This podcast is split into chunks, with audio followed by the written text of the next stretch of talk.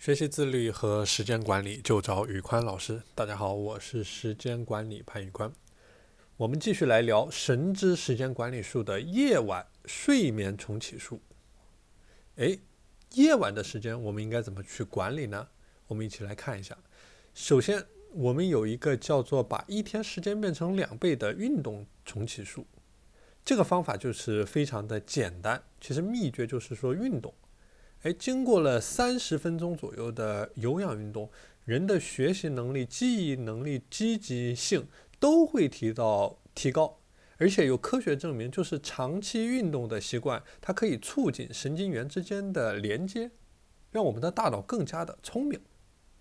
第二个点，睡前两个小时决定你的人生。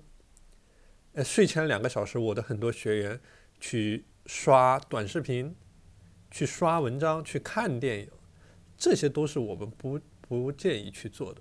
睡前两个小时，千万不能做的事情，除了刚才说的，包括你吃东西、喝酒、剧烈运动、洗澡、水温过高，以及任何视觉系的娱乐。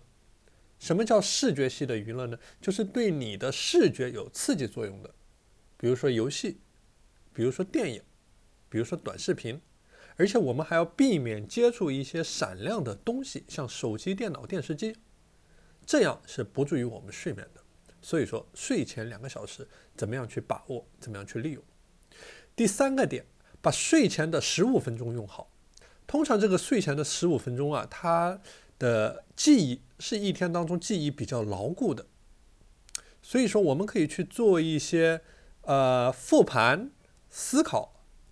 哪怕是考前的复习，甚至是背单词，因为睡前十五分钟的记忆之后，你马上会钻到被窝里面睡觉了，哎，所以说它不会产生任何记忆上的冲突，而且有的活动，比如说背单词，你可能背了一会儿也会觉得比较的疲乏，这个更是有助于我们睡眠的。